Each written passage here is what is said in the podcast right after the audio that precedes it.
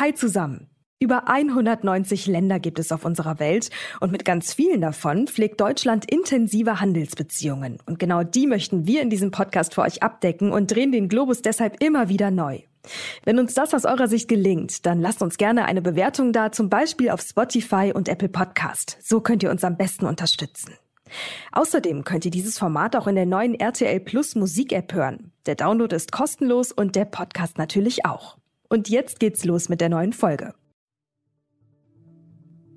Heute, liebe Zuhörer, geht es noch einmal mental nach Brasilien. Das Gespräch war so lang und intensiv mit den Experten letzte Woche, dass wir es einfach nicht künstlich verknappen wollten. Also haben wir uns dazu entschieden, einfach zwei Folgen daraus zu machen. Und die Fortsetzung des Gesprächs von letzter Woche hören Sie heute. Falls Sie die erste Folge noch nicht gehört haben, es ging ganz konkret um Mercosur also einem regionalen Zusammenschluss der Staaten Argentinien, Brasilien, Paraguay und Uruguay. Gemeinsam mit diesen Staaten möchte Europa seit rund 20 Jahren die größte Freihandelszone der Welt schaffen, und zwar mit rund 770 Millionen Menschen. Warum das bislang nicht geschehen ist und wie es um dieses Bündnis steht, dazu haben wir in der ersten Folge mit Peter Birle und Karl-Heinz Kurt Naumann gesprochen. Herr Birle ist Politikwissenschaftler und wissenschaftlicher Direktor des Iberoamerikanischen Instituts Preußischer Kulturbesitz in Berlin. Und Herr Naumann hat schon vor Jahrzehnten die Beratungsfirma Eurolatina gegründet und über 400 Unternehmen beim Schritt auf den brasilianischen Markt beraten. Wenn Sie in den ersten Teil also noch nicht reingehört haben, tun Sie dies unbedingt. Heute gibt es die Fortsetzung dieses Gesprächs und wir haben mit Herrn Birle und mit Herrn Naumann ganz konkret über die geopolitische Bedeutung Brasiliens gesprochen und ganz detailliert auf die bilateralen Beziehungen zwischen Deutschland und Brasilien geblickt. Im Anschluss blicken wir dann noch wie gewohnt mit dem NTV Telebörsenteam aus Finanzsicht auf das Land. Viele spannende Insights also und damit würde ich sagen, hallo zusammen hier bei Wirtschaft, Welt und Weit. In diesem Podcast sprechen wir darüber, wie sich die Welt seit dem Ukraine-Krieg strategisch neu aufstellt. Welche wirtschaftlichen Bündnisse drohen endgültig zu zerbrechen? Wo entstehen vielleicht auch ganz neue Allianzen und was heißt all das für uns und unsere Wirtschaft in Deutschland? Dazu sprechen wir jede Woche Donnerstag mit Menschen, die sich auskennen. Ich bin Mary Abdelaziz Ditzo, Journalistin und Leiterin für den Bereich Wirtschaft und Innovation bei NTV. Heute ist Donnerstag, der 31. August und in dieser Folge blicken wir noch einmal auf Brasilien. Und damit würde ich sagen, starten wir auch direkt ins Gespräch.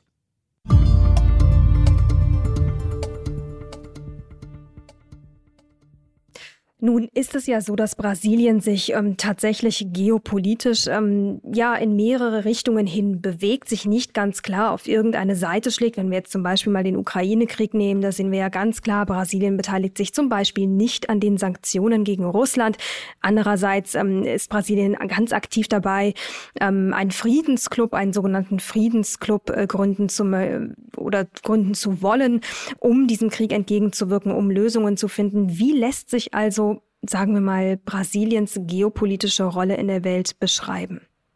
Also ich glaube, zunächst muss man sagen, was Brasilien jetzt tut, ist überhaupt nichts Neues. Dass das für uns jetzt so ankommt, hängt damit zusammen, dass wir in Europa Brasilien viel zu wenig kennen, dass wir auch viel mhm. zu wenig wissen zu über wenig die traditionellen Linien der brasilianischen Außenpolitik. Diese, Brasilian diese traditionellen Linien der brasilianischen Außenpolitik heißen Unabhängigkeit, Autonomie, Nichtintervention und äh, auch ein großer Pragmatismus. Insofern die Tatsache, dass äh, Brasilien zwar einerseits den Krieg in der Ukraine deutlich verurteilt hat und auch äh, die entsprechenden Resolutionen unterstützt hat, aber gleichzeitig äh, gegen Sanktionen ist, ist absolut nichts Neues. Es war auch überhaupt nicht verwunderlich, dass äh, Brasilien äh, unter Lula und auch unter anderen Regierungen jetzt so agiert hat, sondern das entspricht schlichtweg den traditionellen Leitlinien der, der brasilianischen Außenpolitik. Man ist gegen Sanktionen, nicht nur gegen Sanktionen äh, gegen Russland, sondern gegen jegliche Art von Sanktionen. Deswegen reagiert man auch sehr empfindlich auf die Androhung von Sanktionen durch die EU im Zuge äh, des Mercosur-Abkommens, wenn es um Umweltstandards geht. Äh, man ist also gegen Sanktionen, weil man sagt, Sanktionen sind immer ein Mittel, der Stärkeren. Das kann man anders sehen, aber man sollte zunächst mal in Europa und in Deutschland zur Kenntnis nehmen, dass das äh, die grundsätzliche brasilianische Position ist mit Blick auf Sanktionen. Gut, und Brasilien lässt sich also ungern unter Druck setzen, aber dann trotzdem nochmal die Frage an Sie. Wie würden Sie denn ähm, die geopolitische Rolle Brasiliens in der Welt beschreiben? Weil man muss ehrlich sagen, Sie haben völlig recht. Wir haben uns in den letzten Jahren nicht sonderlich viel damit beschäftigt und seit dem Ausbruch des Ukraine-Krieges spielt diese veränderte Weltordnung, ne, also gewisse Teile haben sich ja der Welt schon neu gepuzzelt, gewisse Allianzen, das muss man schon sagen, andere brechen Stück für Stück auseinander. Wo genau befindet sich da Brasilien? Brasilien befindet sich gerade in einem Neustart aus seiner internationalen Beziehung. Wir dürfen natürlich nicht vergessen, dass dieses Land vier Jahre lang von einem Herrn namens Bolsonaro regiert wurde, der mit den eben beschriebenen äh, Traditionslinien der brasilianischen Außenpolitik auch stark ähm, gebrochen hat, davon abgesehen, was er alles an Schaden hier im Land angerichtet hat. Äh, Brasilien war ja in den ersten 15 Jahren dieses äh, Jahrtausends zunächst, ich erinnere an das Cover des Economist, ne, dass also der Corcovado, die Christusstatue in Brasilien, ging wie eine Rakete in die Höhe.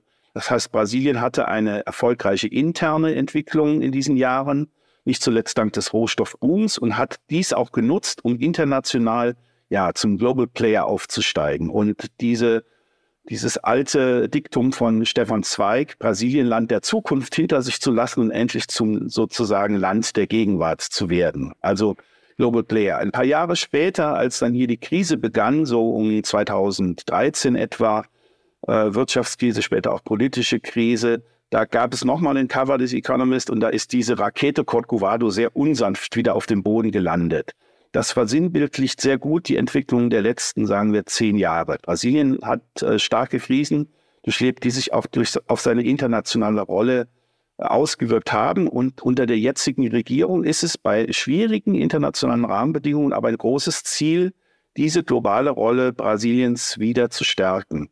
Dazu nutzt Brasilien alle Ebenen. Brasilien tanzt auf vielen Hochzeiten. Brasilien äh, ist im Gespräch mit äh, den äh, westlichen Mächten. Lula hat eine seiner ersten Auslandsvisiten äh, in die USA absolviert. Äh, gleichzeitig äh, lässt sich Brasilien aber auch nicht vorschreiben, eine, äh, nur einen Schulterschluss mit dem Westen einzugehen. Man nutzt beispielsweise das Forum der BRICS-Länder, also Brasilien, Russland, Indien, China, Südafrika, äh, dafür, um zu versuchen, das äh, internationale System, das aus der Perspektive Brasiliens und anderer Länder des Südens ungerecht ist, umzugestalten. Man hat es nicht geschafft, dieses äh, System, äh, was immer gerne als das liberale internationale System bezeichnet wird, äh, quasi von innen heraus zu ändern. Und jetzt versucht man durch alternative Foren das umzugestalten. Da ist viel, da gibt es viele Schwierigkeiten, da kann man auch viel Kritik dran üben, aber es ging ja zunächst mal um die Beschreibung, was ist die Strategie Brasiliens. Die Strategie Brasiliens ist,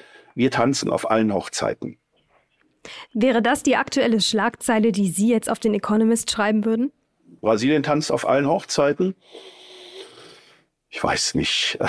da müsste ich erstmal noch einen Moment drüber nachdenken. Es ist sicherlich nicht so äh, ein schönes Bild wie der Corcovado, der in die äh, Höhe geht und, äh, und wieder runterkommt. Ähm, ich empfinde das als eine einerseits sehr pragmatische Politik, die äh, Präsident Lula jetzt betreibt. Zum anderen hat er natürlich gerade was die Ukraine, was Russland angeht, da zum Teil sehr seltsame Äußerungen getan, die äh, zu Recht auch kritisiert worden sind. Also man kann sich nicht einerseits äh, durchaus auch in der Tradition der brasilianischen Außenpolitik versuchen, als, äh, als Verhandler äh, zu positionieren und gleichzeitig aber doch sehr viel Nähe zeigen und sehr viel mehr Verständnis zeigen für Russland als für die Ukraine. Also das sind sehr unglückliche Dinge gewesen, die er da gesagt hat, wo er auch im Land selber für kritisiert wurde. Hm. Ähm, aber insgesamt empfinde ich diese Politik als eine in viele Richtungen sehr, sehr pragmatische. Es ist aber natürlich eine Politik, die auch innenpolitisch äh, nicht so einfach durchzusetzen ist. Das betrifft auch den Amazonasraum und den Schutz von indigenen Rechten und viele andere Dinge.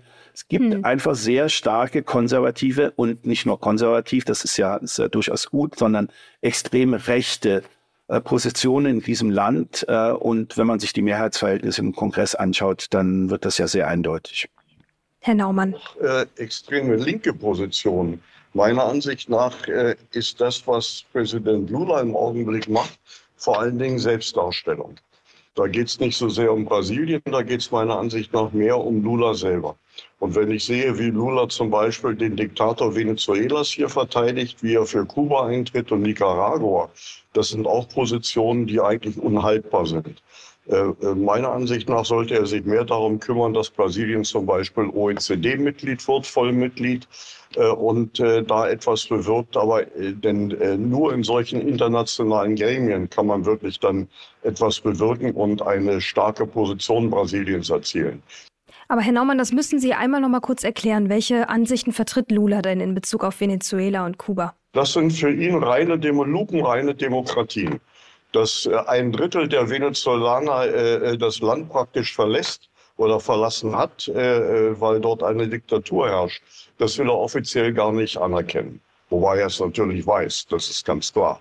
Ich würde das gerne ein bisschen relativieren. Also von lupenreiner Demokratie hat er nicht gesprochen. Er hat in der Tat sehr unglückliche Äußerungen auch äh, mit Blick auf Venezuela getan und er hat Demokratie da durchaus relativiert. Das äh, ist unglücklich gewesen, aber also von lupenreiner Demokratie war da meines Wissens nicht die Rede. Ähm, er bedient, und das zeigt auch die Zerrissenheit dieser Regierung, er, er versucht verschiedene Klientele zu bedienen. Er hat natürlich innerhalb der Regierung die, die linken äh, Kräfte, und äh, denen liefert er mit solchen Äußerungen immer wieder so etwas wie ähm, Genugtuung. Ähm, aber gleichzeitig ist äh, die internationale Politik und vor allen Dingen auch die internationale Wirtschaftspolitik äh, Brasiliens sehr pragmatisch. Wir sehen ja auch, dass äh, äh völlig zur Überraschung auch internationaler Beobachter die brasilianische Wirtschaftsentwicklung in diesem Jahr sehr positiv verläuft. Äh, wir haben ähm, relativ geringe Inflation, wir haben starke Wachstumszahlen. Die Landeswährung Real äh, hat, äh, ist durchaus aufgewertet worden. Ich merke das hier in São Paulo selbst auch, dass die Dinge für mich äh, als jemand, der aus dem Euroraum kommt, Stück für Stück ein bisschen teurer werden. Das heißt, der, der Real ist nicht nur stabil, sondern ist international aufgewertet worden. Äh, die brasilianische Wirtschaftsentwicklung in diesem Jahr unter Lula äh, und die Auguren haben ja gesagt, da kommt jetzt wieder ein linker Präsident, der wird uns also völlig zugrunde richten. Genau das Gegenteil ist passiert. Finanzminister Haddad von der PT, von der Arbeiterpartei, dem riesiges Misstrauen entgegengebracht wurde, hat durch seine pragmatische Politik in den vergangenen Monaten auch zumindest einen Teil der brasilianischen Unternehmer durchaus davon überzeugen können, dass er einen guten Job macht. Also Insofern, ich würde wie Herr Norman auch einiges von dem, was Lula mit Blick auf Venezuela, mit Blick auf Kuba gesagt hat, für, ich würde es kritisieren und für unglücklich halten. Aber ähm, man, man muss den Gesamt, man muss die gesamte Politik sehen. Hm. Dann würde ich aber gerne nochmal, Herr Naumann, von Ihnen auch wissen, wie ähm, ernst nehmen Sie die Friedensinitiative ähm, von Lula, also der sogenannte Friedensclub in Bezug auf den Ukraine-Krieg? Äh, das nehme ich schon ernst. Also ich glaube, dass Lula sich sehr, sehr gerne exponieren möchte äh, und äh, wirklich als, als Führungspersönlichkeit, als globale Führungspersönlichkeit auftreten möchte. Insofern glaube ich schon, dass er bereit ist, da auch Zugeständnisse zu machen. Er ändert ja auch manchmal seine Meinung. Also wenn er in der Lage wäre, das wirklich zu realisieren, äh, ich persönlich habe absolut nichts dagegen. Ich bin zwar kein Lula-Fan, aber ich wünsche ihm alles Glück dieser Erde, denn hier geht es um das Land und nicht um den Präsidenten. Äh, und äh, ich glaube schon, dass Lula durchaus eine Chance hat. Und wie, ähm, wie läuft es denn oder wo genau stehen wir da? Ich meine, vor ein paar Monaten, ich meine im Frühjahr dieses Jahres, war das in den deutschen Medien dann doch sehr präsent. Oh, Brasilien möchte einen Friedensclub gründen, möchte eine Lösung finden für den Ukraine-Krieg. Und dann hat man eigentlich ein paar Monate gefühlt nicht mehr wirklich viel gehört. Wie ähm, ist da der aktuelle Stand? Wie stark ist man da hinterher?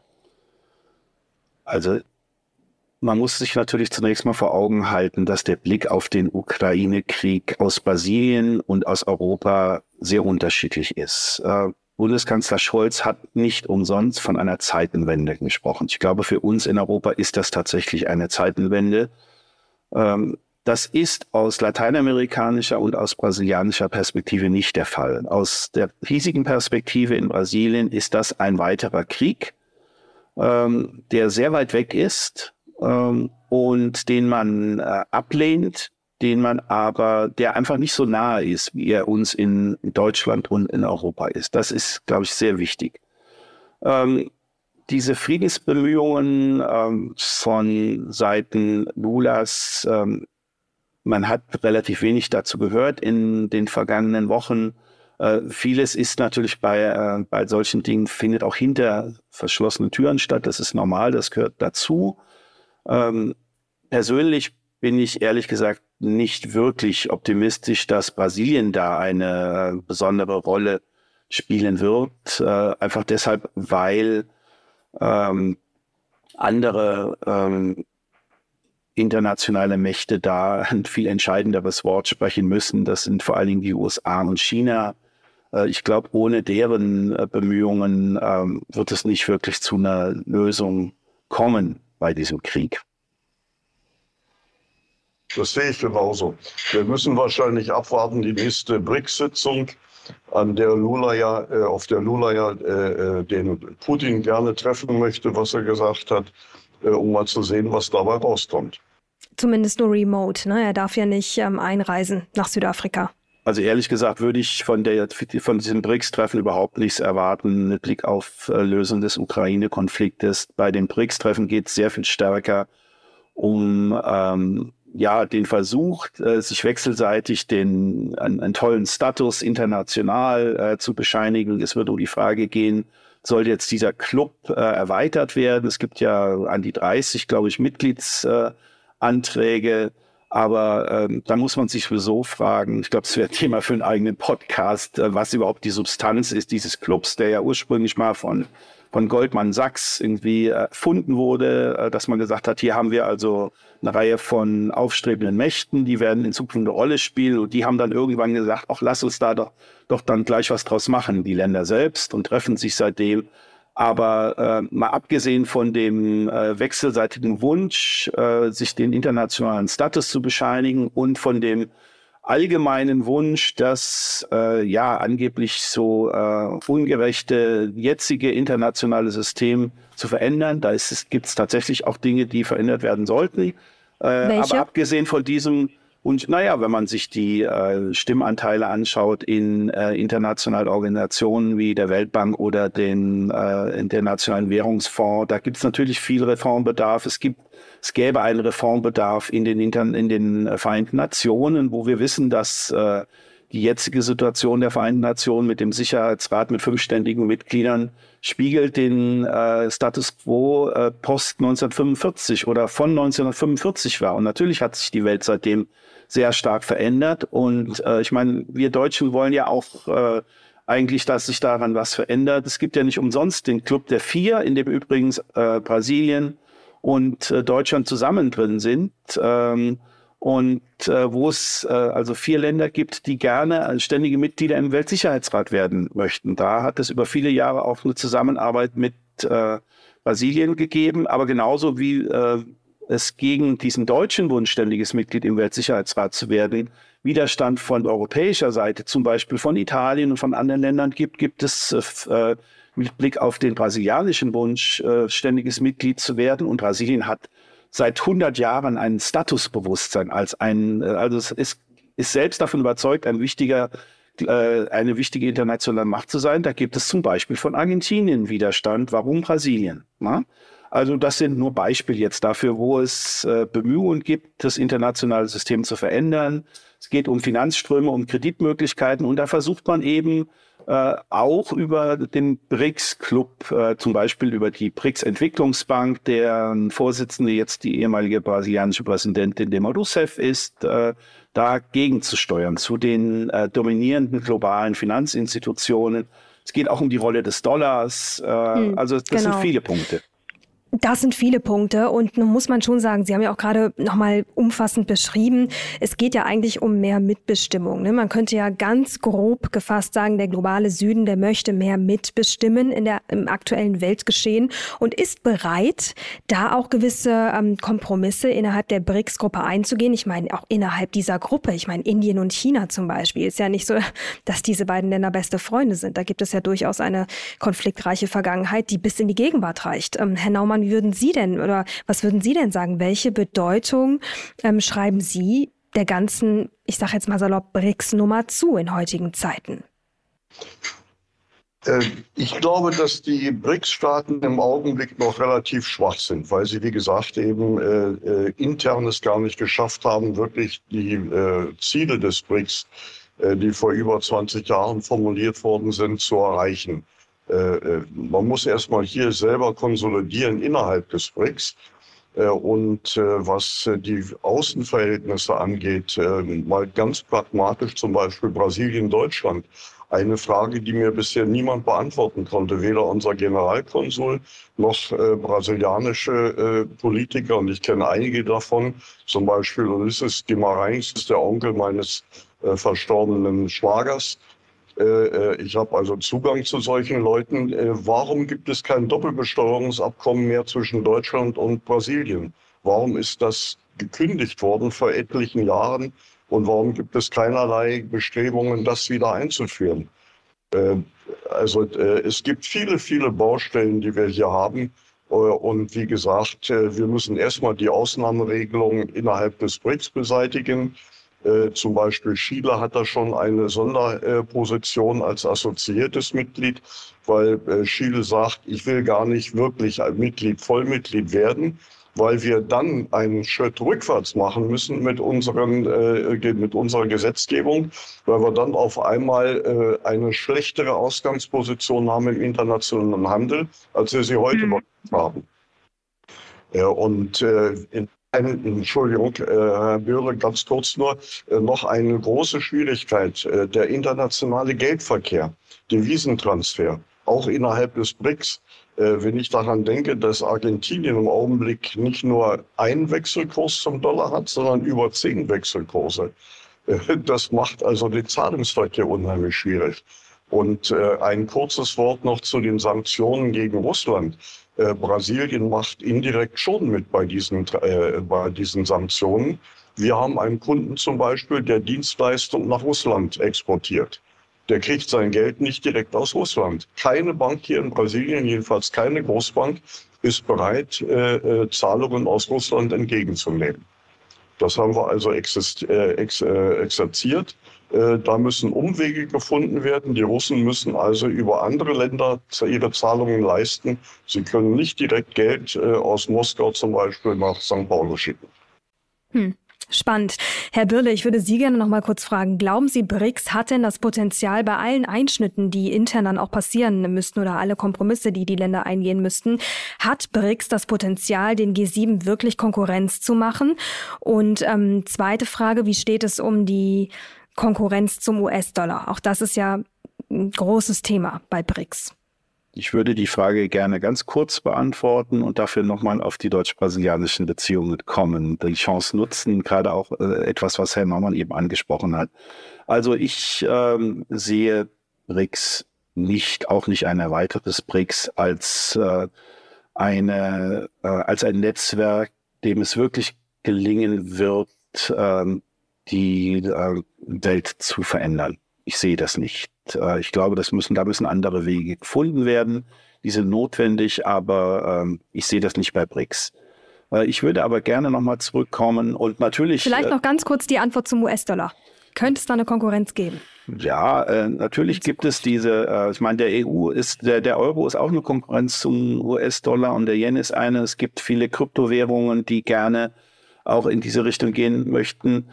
Also ich bin kein Ö Ökonom. Insofern so richtig eine Antwort auf diese Frage traue ich mir nicht zu. Ich kann nur sagen, natürlich ist es sinnvoll, wenn zum Beispiel zwischen Brasilien und Argentinien davon geredet wird, dass man äh, eine Umrechnungseinheit schaffen wird, um die äh, und auch zwischen anderen Ländern äh, Südens, um ja nicht unbedingt immer auf den Dollar angewiesen zu, auf die Schwankungen zum Dollar, sondern um da die Möglichkeit zu haben, ähm, die, die bilateralen, äh, den bilateralen Handel in einer für alle Seiten stabilen, mit einer alle Seiten stabilen Währung abzurechnen. Äh, das haben wir in Europa ja auch vor dem Euro mit dem EQ lange Zeit gehabt. Und ich glaube, wenn man pragmatisch an diese Sache rangeht, dann sollten diese Länder nicht so sehr über eigene Währungen nachdenken oder über eine eigene Gemeinschaftswährung, denn wir sehen in Europa, wie schwer das ist und dass da eigentlich viel mehr dazu gehört, als das, was wir bisher geschafft haben in Europa auch, sondern dann sollte man tatsächlich über ja, so eine Art EQ und Umrechnungseinheiten nachdenken. Ne? Ähm, ich würde aber gerne nochmal auf die deutsch-brasilianischen Beziehungen kommen. Da sind viele, viele Baustellen. Äh, es gibt ja eigentlich seit 2015 Regierungskonsultationen. Das heißt, da trifft man sich eben nicht nur zwischen Kanzler und Präsident, sondern da treffen sich auch Ministerien. Und die sind dann ähm, verständlicherweise, äh, als Bolsonaro hier am Bruder war, eingeschlafen. Sie haben in diesem Jahr zum ersten Mal wieder stattgefunden. Äh, und ich glaube, man sollte diesen Weg weitergehen, da pragmatisch äh, über viele Themen zu sprechen, die bilateral wichtig sind. Das ist das nicht mehr vorhandene Doppelbesteuerungsabkommen. Das ist das Interesse Deutschlands an äh, einen Beitrag zu leisten, den Amazonas zu schützen. Das ist das Interesse Deutschlands im Zuge der Frage nach Energiesicherheit, äh, auch aus Brasilien grünen Wasserstoff zu exportieren. Es gibt viele, viele, viele Themen, die für beide Seiten wichtig und interessant sind und wo man äh, möglichst nicht über die Medien, sondern gemeinsam miteinander sprechen sollte. Und dafür sind diese deutsch-brasilianischen äh, Konsultationen äh, aus meiner Perspektive sehr ein, ein sehr gutes Instrument und die sollten ja tatsächlich jetzt wieder regelmäßig stattfinden. Und damit wären wir dann auch konkret bei dem Bezug zu Deutschland. Das machen wir ja immer hier im Podcast. Jetzt muss man sagen, dass Brasilien an für sich ein sehr spannendes geopolitisches Land ist. Deswegen haben wir auch lange darüber gesprochen. Aber jetzt sind wir bei den bilateralen Beziehungen. Herr Naumann, was würden Sie denn sagen? Wie genau gestalten die sich jetzt aus? Und wo liegen mit Blick in die Zukunft da die Potenziale? Wenn man sieht, wie viele deutsche Firmen hier in Brasilien tätig sind, und zwar vor Ort durch eine eigene Niederlassung und auch äh, nicht vor Ort, sondern von Deutschland aus. Da muss man eigentlich sagen, dass wir seit, seit, seit Jahrzehnten, eigentlich seit äh, Beginn oder seit Ende des, des letzten Weltkrieges, wieder sehr, sehr starke Beziehungen haben, die zwar Schwankungen aufweisen nach oben und nach unten, aber im Prinzip sehr, sehr solide sind. Und unabhängig von der Regierung, äh, die deutsche Industrie ist sehr, sehr wohl gelitten hier im Lande. Äh, wenn Sie sich mal das äh, Handbuch der AHK ansehen, wer hier Mitglied ist, da werden Sie von allen großen deutschen Firmen die Namen wiederfinden. Ob das Lufthansa ist als Dienstleister, als Logistikunternehmer oder ob das die BASF ist als Chemieunternehmen oder Volkswagen oder Mercedes etc. Die sind alle hier vertreten. Aber nicht nur die ganz großen DAX-Firmen, sondern auch sehr, sehr viele Mittelständler sind hier im Lande. Äh, und sehr erfolgreich, muss ich dazu sagen. Äh, also äh, insofern ähm, muss da eigentlich von Regierungsseite gar nicht so viel getan werden. Das macht die Wirtschaft schon unter sich aus. Und die ist sehr, sehr verwoben. Wir haben zum Beispiel etliche Projekte im Augenblick, wo deutsche Firmen nach Brasilien kommen wollen. Äh, und zwar nicht auf der grünen Wiese etwas machen wollen, sondern die suchen ganz gezielt nach brasilianischen Partnerfirmen, mit denen sie hier zusammen etwas machen können. Entweder als Joint Venture oder sie möchten sich gerne an diesen Firmen in Brasilien beteiligen. Welche Branchen sind denn da besonders beliebt? Äh, der Maschinenbau ist sehr beliebt. Äh, und äh, unter den Maschinenbauern äh, vor allen Dingen auch im Augenblick der Landmaschinenbau, weil eben die äh, Landwirtschaft hier seit Jahrzehnten eigentlich eine, jedes Jahr einen großen Produktivitätszuwachs erzielt und weil sie äh, auch von den Ernten her jedes Jahr neue Rekorde schlägt. Das heißt also, wir brauchen viel, mehr Maschinen, als, als wir heute haben. Wobei man dazu sagen muss, dass hier schon viele, viele ausländische Firmen, auch aus den USA zum Beispiel, ich denke an John Deere und ähnliche Firmen hier tätig sind, vor Ort produzieren. Äh, und äh, wenn man sich die Landmaschinen ansieht, die hier bei uns angewandt werden, äh, das sind die modernsten Maschinen der Welt. Also da ist GPS drin, da haben Sie Satellitenanbindung, da haben Sie Automatisierung, da haben Sie Drohnen, da haben Sie Präzisionslandwirtschaft. Äh, also da äh, ist Brasilien eigentlich eine der führenden Anwendernationen dieser Welt. Und weil eben Brasilien so viel Technologie abnimmt und weil der Import teuer ist, kommen vermehrt Firmen äh, gerade aus dem Landmaschinenbau hierher und bauen vor Ort. Und dann bleibt die Frage mit Blick in die Zukunft. Wo sehen Sie Potenziale? Herr Birle hat ja eben schon grünen Wasserstoff angesprochen. Ja, also auf, auf jeden Fall im Energiesektor. Äh, äh, dieser grüne Wasserstoff, was Herr Birle sehr richtig sagte. Da gibt es auch etliche Projekte. Wir werden jetzt im September auch an Veranstaltungen dazu haben, äh, äh, an deren Organisation ich mitwirke. Da ist auch zum Beispiel der Gouverneur von St. Paulo dran beteiligt und äh, Paulo Guedes, der ehemalige Wir Wirtschaftsminister. Äh, also da gibt es Milliardenprojekte. Äh, da sind natürlich Firmen äh, wie zum Beispiel äh, ThyssenKrupp dann sehr stark beteiligt, die auf diesem Gebiet äh, sehr viel Anlagenbau bringen können. Äh, wir haben im Logistikbereich sehr viel zu tun, Infrastruktur, Straßenbau, Häfenausbau. Äh, unsere äh, Binnenschifffahrt zum Beispiel ist relativ unterentwickelt. Das liegt aber zum Teil auch daran, dass Brasilien zwar riesige Flüsse hat, aber die meistens nicht das ganze Jahr über befahrbar sind, weil wir auch äh, Trockenzeiten haben und äh, ähnlich wie der Rhein im Augenblick auch äh, darunter leidet, wir also auch hier Stromschnellen haben, die selbst im Amazonasgebiet äh, zu bestimmten Jahreszeiten den Schifffahrtsverkehr praktisch unterbrechen.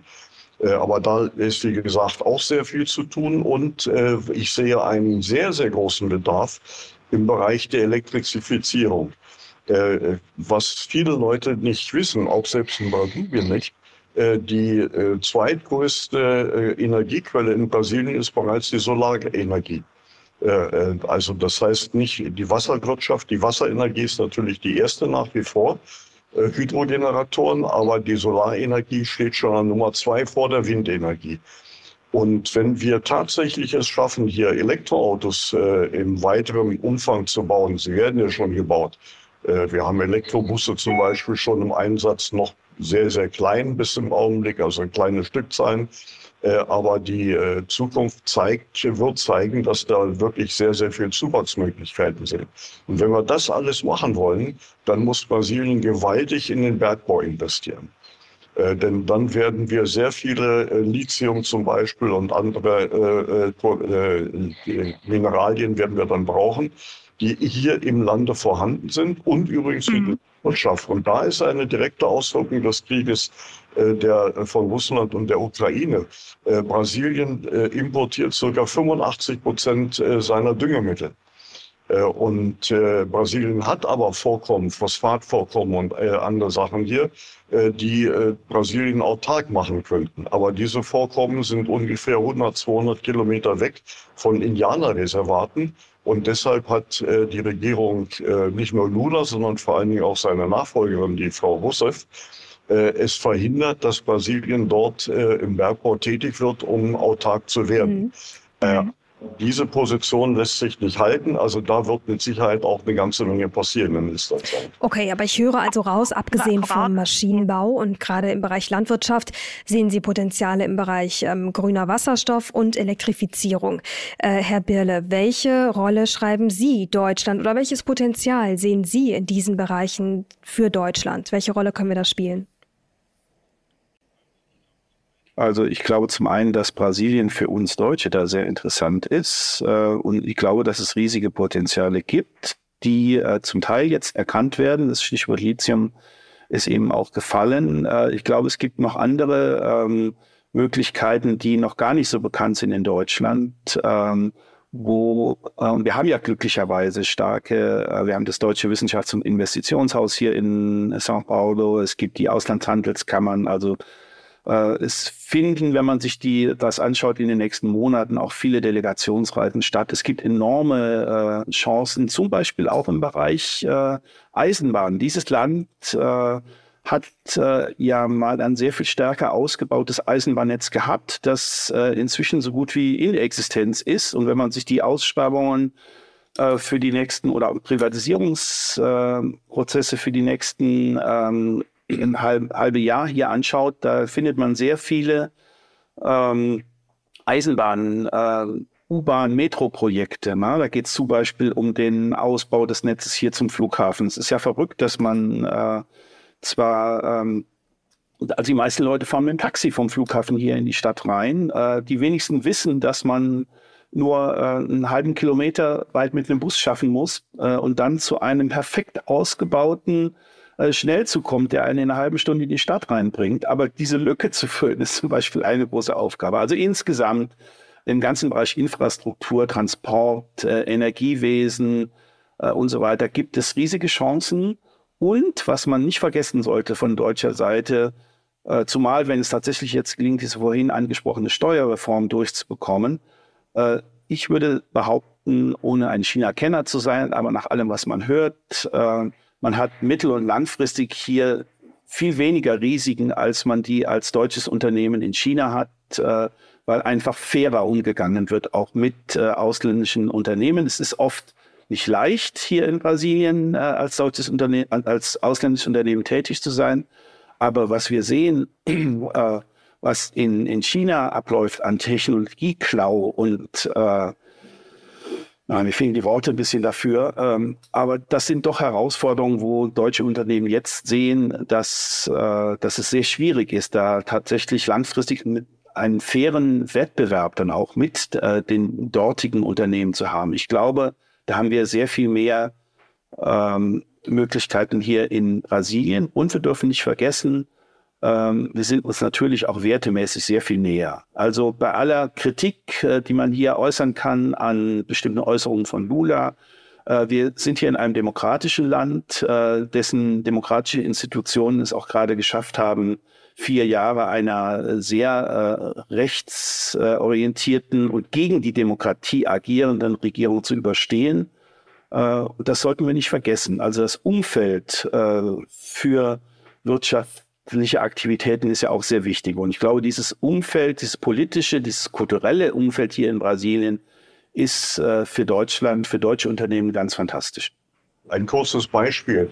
Äh, wir haben ja äh, seit vielen, vielen Jahren ja eine gute Aufgabe. Wir gründen viele, viele Firmen für deutsche Kunden. Äh, und um eine deutsche Firma hierher zu bringen, haben wir vor einigen Jahren ein halbes Jahr gebraucht bis die wirklich funktionsfähig war, bis die Firma konstituiert war, bis sie ein Konto hatte, bis das äh, Eigenkapital eingezahlt werden konnte. Heute machen wir das innerhalb von vier Wochen, maximal. Äh, also es hat sich sehr, sehr viel geändert und äh, man muss eins sagen, wo ich persönlich sehe, dass Brasilien viel, viel weiter ist als Deutschland, die Digitalisierung im Staatsbereich. Oh ja, da haben wir Nachholbedarf. Wenn Sie zum Beispiel daran denken, wenn ich in Deutschland ins, ins Parkhaus gehe, dann muss ich mir äh, äh, so eine Karte ziehen, dann muss ich nachher an den Automaten und muss das bezahlen. Hier in Brasilien fahre ich äh, rein ins Parkhaus und fahre wieder raus und mache absolut nichts, weil mein Fahrzeug gescannt wird und die Parkgebühr direkt von meinem Konto abgebucht wird. Und das ist nur ein Beispiel. Ja, in der Tat. Da haben wir ähm, großen Nachholbedarf. Der wird ja auch fleißig diskutiert in der Ampel der Zeit. Und schauen wir mal, wo wir da nächstes Jahr stehen. Ich danke Ihnen beiden ganz recht herzlich. Es waren ganz viele spannende Informationen und ich habe ganz viel gelernt heute und ich wette ganz viele Hörerinnen und Hörer auch. Danke für Ihre Zeit, dass Sie ähm, ja, sich diese Zeit genommen haben. Und ich würde sagen, bis bald. Bis bald. Ja, vielen Dank. Vielen Dank für das Interesse und Placer. Das war die wirtschaftliche Sicht auf Brasilien und jetzt folgt noch ein Blick auf die Finanzwelt des Landes. Dafür übergebe ich an unseren Telebörsenchef Ulrich Reitz und sein Team. Dankeschön, Mary. Und ich spreche jetzt mit Friedhelm Tilgen. Der ist an der Börse in Frankfurt für uns. Freddy, wir schauen auf die Wirtschaft Brasiliens. Was fällt dir da auf?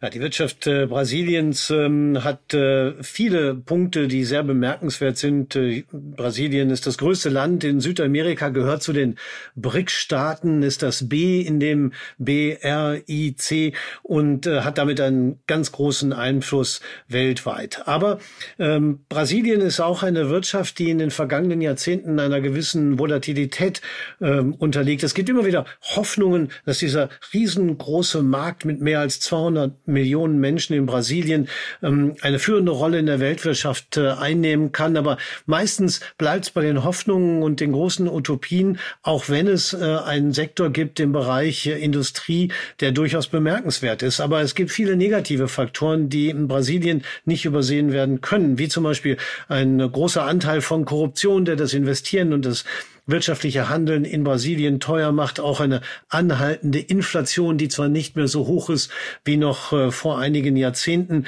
aber ähm, die gesellschaftliche Kluft, was das Vermögen und das Einkommen angeht, ist weiterhin sehr, sehr hoch. Es gibt eine kleine Schicht von sehr, sehr reichen und eine sehr, sehr große von sehr, sehr armen Menschen. Das ist etwas, was äh, das Land immer wieder auch politisch auseinanderreißt und eine große Rolle spielt. Die Infrastruktur ist auch nicht auf dem neuesten Stand und ähm, Brasilien kämpft immer wieder damit, äh, weiter nach vorne zu kommen. Aufgrund des großen Bevölkerungswachstums schafft es das teilweise, aber genau das ist es eben auch, was gleichzeitig wirtschaftliche Probleme nach sich zieht, auch wenn eben Brasilien zu den größten Volkswirtschaften der Erde gehört und im Bereich Rohstoffe bestens aufgestellt ist. Im Bereich Öl ist Brasilien Selbstversorger. Brasilien ist der zweitgrößte Produzent von Eisenerz weltweit. Alles das sind Punkte, die Brasilien durchaus auf einen besonderen Status heben. Was macht denn jetzt eigentlich den brasilianischen Aktienmarkt vor dem Hintergrund ähm, der Eindrücke, die du gerade geschildert hast, aus? Ja, auch der ist sehr, sehr groß. Es gibt 450 äh, Aktien, die dort äh, notiert werden. Es gibt eine große digitale Börse. Das, was hier in Deutschland äh, Xetra ist, die digitale Börse, das gibt's in Sao Paulo. Das ist eben der Ort der größten Börse genauso und heißt dort Mega Bolsa. Es ist die größte Börse Lateinamerikas mit einer Marktkapitalisierung von 2500 Milliarden US-Dollar. Ähm, eine wachsende Mittelschicht ist auch interessiert in Brasilien Brasilien an Investments in der Börse.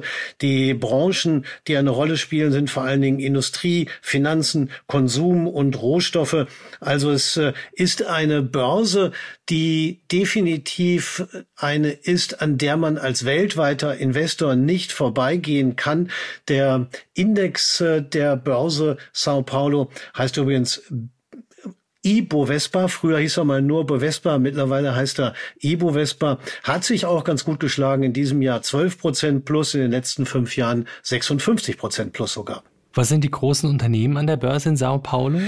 Da haben wir vor allen Dingen aus dem Rohstoffbereich an der Spitze die Aktie Petrobras, ähm, auch hier durchaus bekannt, ein Unternehmen, das im Öl- und Gasbereich aktiv ist. Dann gibt's auch mit jeweils einem Zehntel Anteil am Index äh, zwei Banken. Kennt man hier weniger, Itaú, Unibanco und Banco Bradesco. Aber auch äh, Bergbau findet sich mit dem Bergbauunternehmen Wale und ein Unternehmen, das auch in Deutschland aktiv ist, der größte Getränkekonzern der Welt, äh, Ambev mit Wurzeln in Brasilien, hat sieben Prozent Anteil am Index Expo Vespa. Wenn man jetzt äh, dort Aktien kaufen will, brasilianische Aktien kaufen will, wie macht man das am geschicktesten?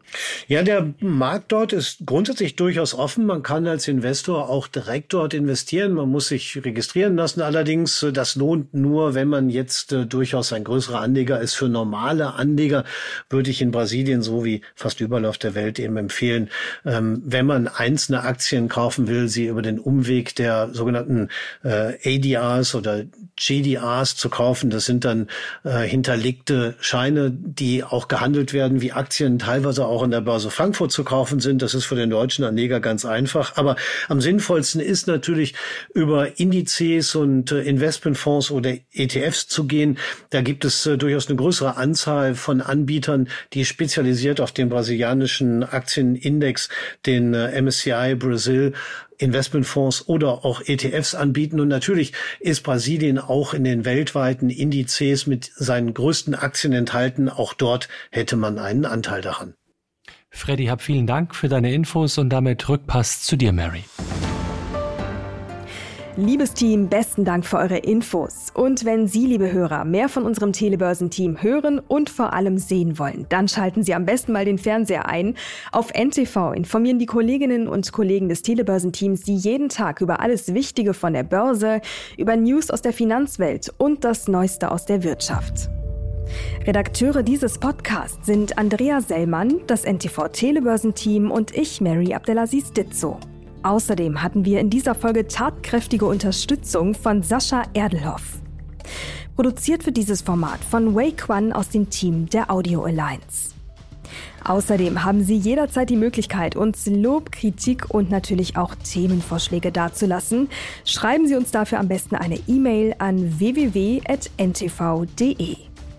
Und zum Schluss noch unser kleiner obligatorischer Hinweis. Dieser Podcast ist keine Anlageberatung. Vor dem Kauf von Aktien, Anleihen oder anderen Geldanlagen sollten Sie sich unbedingt noch anderweitig informieren. An dieser Stelle ganz lieben Dank fürs Zuhören, bleiben Sie uns treu und machen Sie es gut. Bis zum nächsten Mal.